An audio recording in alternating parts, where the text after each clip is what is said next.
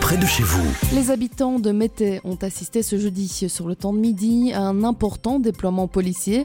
Et selon les informations de la Meuse, l'hélicoptère de la police fédérale a survolé la cité de Jobin et plus précisément le village de Saint-Gérard.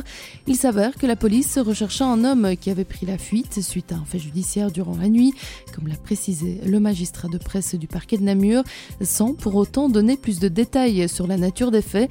En fin d'après-midi, le parquet de Namur a annoncé que le suspect avait été interpellé à l'issue des recherches et que le dossier allait être mis à l'instruction.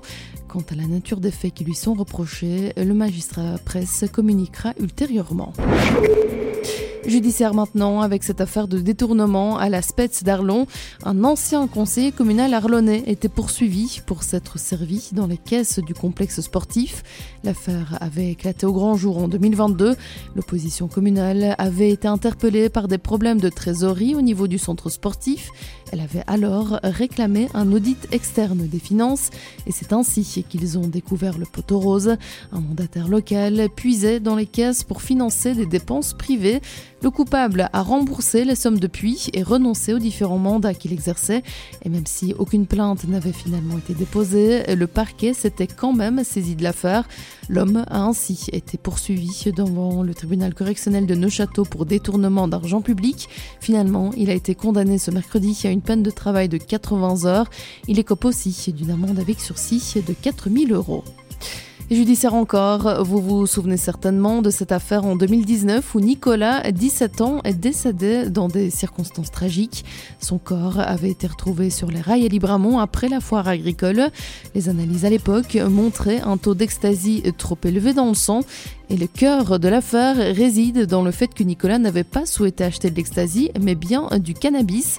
Quatre ans après les événements, l'affaire était devant le tribunal de Neuchâteau ce jeudi. À travers leur avocat, les parents de Nicolas réclament des indemnisations pour le préjudice moral et matériel.